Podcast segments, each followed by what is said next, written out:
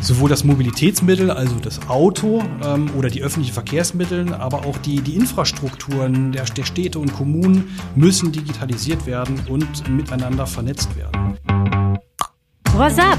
Wissen, was geht mit dem Podcast der ASAP-Gruppe. Mein Name ist Ebru Karaman und gemeinsam sprechen wir über alles, was ASAP bewegt. Die Digitalisierung spielt in der Automobilindustrie eine immer wichtigere Rolle. Wohin der Trend geht, wie die Zukunft der Automobilbranche aussehen könnte und wo Unternehmen jetzt umdenken müssen, darüber unterhalte ich mich heute mit André Hünling, Leiter Engineering und Communication Service bei ASAP. Hallo André, schön, dass du da bist. Hallo Ebro, danke, dass ich da sein darf. Auch auf die Gefahr hin, dass wir gleich zu Beginn unseren Zeitrahmen sprengen. Was verstehst du unter Digitalisierung? Tja, das ist in der Tat nicht so eine ganz einfache äh, oder einfach zu beantwortende Frage. Wenn du heute zehn Leute fragst, ähm, bekommst du mindestens zehn Antworten oder sogar mehr, was sie unter Digitalisierung verstehen. Digitalisierung hat eben viele Facetten und viele Ausprägungen. Für mich ist die Digitalisierung die Automatisierung von Abläufen, ja? Arbeitsprozesse, die vereinfacht werden oder Arbeitsschritte, die wir einsparen können. Aber auch im Alltäglichen begegnet uns Digitalisierung. Ähm, wenn wir uns heute die modernen Kaffeemaschinen anschauen, dann können die schon irgendwie erkennen, dass Bohnen leer sind und müssen nachgekauft werden. Oder ich kann äh, per Alexa, per Sprachanweisung mein Lieblingsshampoo für die Tochter nachbestellen. Das sind alles Dinge, die uns ähm, überall treffen und die sehr, sehr vielfältig sein sind. Was wir aber alltäglich ähm, gerade alle spüren, sind die aktuelle Phase der oder ist die aktuelle Phase der Digitalisierung. Ja, viel verändert sich gerade um uns drumherum, ähm, aber wir sind nicht oft mehr autonom in unserem Handeln, sondern an vielen Stellen in einer Art digitalen Fremdbestimmung. Aber die Digitalisierung soll uns doch helfen und alles praktischer machen. Und Fremdbestimmung klingt jetzt nicht sehr positiv. Oder was meinst du genau damit, André? Kannst du das bitte näher erklären? Ja klar, also jeder kennt das von uns im Alltäglichen, im Büro oder im Arbeitsplatz, ja. Wir werden irgendwie überflutet äh, von Benachrichtigungen, Systemanforderungen, weiß nicht, Freigaben, Bestätigungen, diversen Authentifizierungen und so weiter. Und ähm, ja, wir bekommen hundertfach äh, täglich Informationen per E-Mail, WhatsApp, To-Do-Listen, Teamchats, ähm, die wir irgendwie verarbeiten müssen und, und auch Informationen liefern, beziehungsweise die Vorgänge auch dann äh, tatsächlich bestätigen müssen, ja.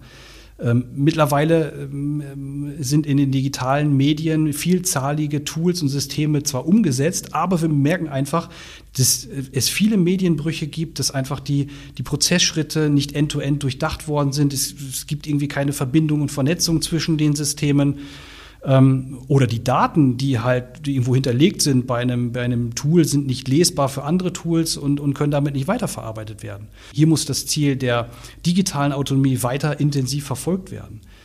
Ähm, bedeutet konkret, ich gebe den Anstoß in einem System, ja, im Hintergrund passieren viele Dinge digital ähm, mit einer maximalen ähm, Automatisierung. Klingt einleuchtend und simpel. Ja, aber da steckt tatsächlich die Intelligenz und die großen Herausforderungen der nächsten Jahre drin. Hier müssen die Prozesse, Methoden und Tools miteinander harmonisiert werden, ähm, ja, und damit sie einfach vernetzt und aufeinander abgestimmt sind. Wenn wir das irgendwie echt großflächig und nachhaltig in bestimmten Bereichen von Unternehmen oder bei, bei Dienstleistungen, die wir kennen, hinbekommen, können wir wieder von einer, von einer Autonomie unseres Handelns sprechen. Viele Aspekte, die du angesprochen hast, André. Aber inwiefern hat die Digitalisierung Einfluss auf die Zukunft der Mobilität? Ja, wir, wir sprechen heute von der, von der vernetzten Mobilität der Zukunft. Ähm, also wie komme ich von A nach B mit zum Beispiel welchen Verkehrsmitteln, in welcher Zeit und auch damit verbundenen Kosten? Ähm, das geht nur durch die Erhöhung der Digitalisierung sowohl das Mobilitätsmittel, also das Auto ähm, oder die öffentlichen Verkehrsmittel, aber auch die, die Infrastrukturen der, der Städte und Kommunen müssen digitalisiert werden und miteinander vernetzt werden. Und das ist der Schlüssel zum Erfolg einer effizienten, ökologischen oder auch ökonomischen Mobilität. Auch das Verkehrsmittel Auto, wo sich ja bei ASAP äh, alles drum dreht, zu schauen, bedeutet das, das Auto wird zukünftig ein Teil meines Arbeitsmittels zum Beispiel sein. Ich kann während der Fahrt Arbeitsschritte erledigen oder auch äh, im Privaten Erledigungen im Auto ausführen oder ich konsumiere einfach nur während der Fahrt. Vor diesem Hintergrund, welche Rolle spielt Digitalisierung bei ASAP? Dabei gibt's ähm, zwei ähm, Facetten. Einmal die Digitalisierung bei ASAP im Unternehmen selbst und zum anderen unsere Dienstleistungen, die wir anbieten in der Digitalisierung für unsere Kunden, eben nach extern gerichtet. Ähm, schauen wir zunächst auf die Entwicklungsleistungen bei ASAP in der Digitalisierung. Wir sichern heute schon komplexe digitale Funktionen im Fahrzeug ab, wie zum Beispiel Fahrerassistenzsysteme, Infotainment-Funktionen, ähm, die den Insassen Informationen geben oder ihn unterhalten. Äh, und nicht nur die Absicherung unserer digitalen Funktionen machen wir heute, sondern schon einen großen Teil an Softwareentwicklern, die bei ASAP äh, heute Software entwickeln für digitale Funktionen von morgen. Ähm, und auch in meinem Leistungsbereich ähm, Engineering Service spielt die Digitalisierung eine große Rolle. Ja. Unsere Leistungen bestehen dabei äh, oder darin, ähm, die Umsetzung der Digitalisierungsstrategien von, von Unternehmen oder Bereichen bei den OEMs oder, oder unseren Systemlieferanten umzusetzen. Und der Fokus liegt dabei auf der Entwicklung eben von Prozessen, Methoden und Tools für die Digitalisierung. Und auch bei ASAP intern steht natürlich die Digitalisierung auch im Fokus und wir helfen dabei, ähm, diese in verschiedenen Unternehmensbereichen bei uns eben auch erfolgreich umzusetzen. Was meinst du, in welchen Bereichen der Mobilität werden uns Informations- und Kommunikationstechnologien besonders voranbringen? Ja, also ich denke, das Fahren oder, oder das Reisen von A nach B wird sich einfach verändern. Ja, der, der Weg wird digitaler mit, mit vielen Informationen, die uns während der Fahrt zur Verfügung gestellt werden. Ähm, oder eben das Bewegen in, in urbanen Zentrum. Das ist heute schon, schon anders mit eben unterschiedlichen Mobilitätsangeboten oder Services. Also Stichwort Mobility as a Service, korrekt? Ja, richtig, genau. Das ist quasi die digitale Revolution der Mobilität und ein großer zukünftiger Markt. Ähm, das wird auch ein großer Anteil der Wertschöpfung in den nächsten Jahren sein. Und hier muss der Digitalisierungsgrad aber noch deutlich erhöht werden. Bei digitalen Innovationen für Mobilität denken die meisten zuerst an Unternehmen aus den USA wie zum Beispiel Tesla, Uber oder auch Google. Wie ist Deutschland deiner Meinung nach hier im Vergleich zu den USA, aber auch China aufgestellt? Ja, aktuell äh, muss man ehrlich sagen, dass wir da weit hinten dran sind. Wir holen auf, aber das ist echt noch ein weiter Weg. Was die Digitalisierung als solches auf die Mobilität bezogen angeht, sind wir Deutschen durch unsere Mentalität, ähm, was das Thema Datenschutz betrifft, Weltmeister im Verhindern. Das mag der eine gut finden und auch noch strenge Regularien fordern, ja, und der andere geht aber offen mit seinem Datenschutz um. Grundsätzlich hemmt uns das aber an vielen Stellen und lässt eben andere Länder an uns vorbeiziehen, beziehungsweise den Abstand größer werden. Ja. Ähm, was wir Deutschen oder was die deutschen OEMs ähm, bezüglich der Technologie in der Mobilität angeht, ähm, so testen wir neue Features, aber nicht am Kunden in der Serie, sondern sichern sehr sicherheitsorientiert in der Entwicklung ab. Das ist eben kein Smartphone, ähm, was uns äh, nicht verletzen oder töten kann, wenn es mal einen Fehler hat oder, oder irgendwie abstürzt, ähm, sondern ein hochkomplexes Fahrzeug, welches zu jeder Zeit das tun muss, was es soll. Und deswegen dauern unsere Entwicklungen vielleicht länger in manchen Innovationen wie vielleicht in anderen Ländern unserer Welt. Was allerdings die deutsche oder die deutschen bzw. europäischen OEMs ähm, nach vorne bringen könnte, ist meine Meinung, ähm, äh, zum Beispiel eine Mobilitäts, gemeinsame Mobilitätscloud, ja. Ähm, wenn man die weltweit produzierten Fahrzeuge der deutschen und, und europäischen OEMs äh, zusammenzählt, dann ist das schon eine ganz große, beträchtliche Summe an Datensammlern, die man miteinander vernetzen äh, könnte und daraus eben wiederum diverse Dienste anbieten kann, also die OEMs selber. Und diese Daten sind dann schon echt eine Macht und bleiben vor allem im Besitz der europäischen OEMs. Was sind deiner Meinung nach die größten Herausforderungen, die uns bei dieser Transformation begegnen werden? Einige Punkte hast du ja jetzt gerade eigentlich auch schon angesprochen. Ja, also das Wichtige ist einfach in der digitalen Transformation, man muss einen Plan haben. Ja, ähm, was möchte ich digitalisieren? Eine eine Digitalisierungsstrategie muss eben her. Ja, das, das sollte auf das Gesamtunternehmen bezogen werden und runtergebrochen werden auf Geschäftsbereichsebene. Ich glaube, der Erfolg der Digitalisierung in Unternehmen hängt von der Akzeptanz der Betroffenen und auch der Anwender eben ab. Ähm, da ist das Credo, sie müssen mit einbezogen werden und bei der Veränderung eben auch mitwirken. Auch die Kommunikation ist ein entscheidender ähm, tatsächlicher Erfolgsfaktor Faktor dafür. Ähm, es muss eben gezeigt werden, was machen wir, warum machen wir das und ähm, ja, wie setzen wir es und wie wollen wir es umsetzen. Es müssen Experten, Key-User, Top-Anwender ähm, der jeweiligen Bereiche, wo eben die Digitalisierung stattfinden soll ähm, und sich die Veränderungen auswirken, zwingend mit einbezogen werden. Und ähm, dann steht einer erfolgreichen Transformation nichts entgegen. Wie siehst du den Zusammenhang zwischen Mobilität, urbanem Raum und Lebensqualität? Also wie könnte sich das vor dem Hintergrund moderner Technologie und äh, fortschreitender Digitalisierung weiterentwickeln?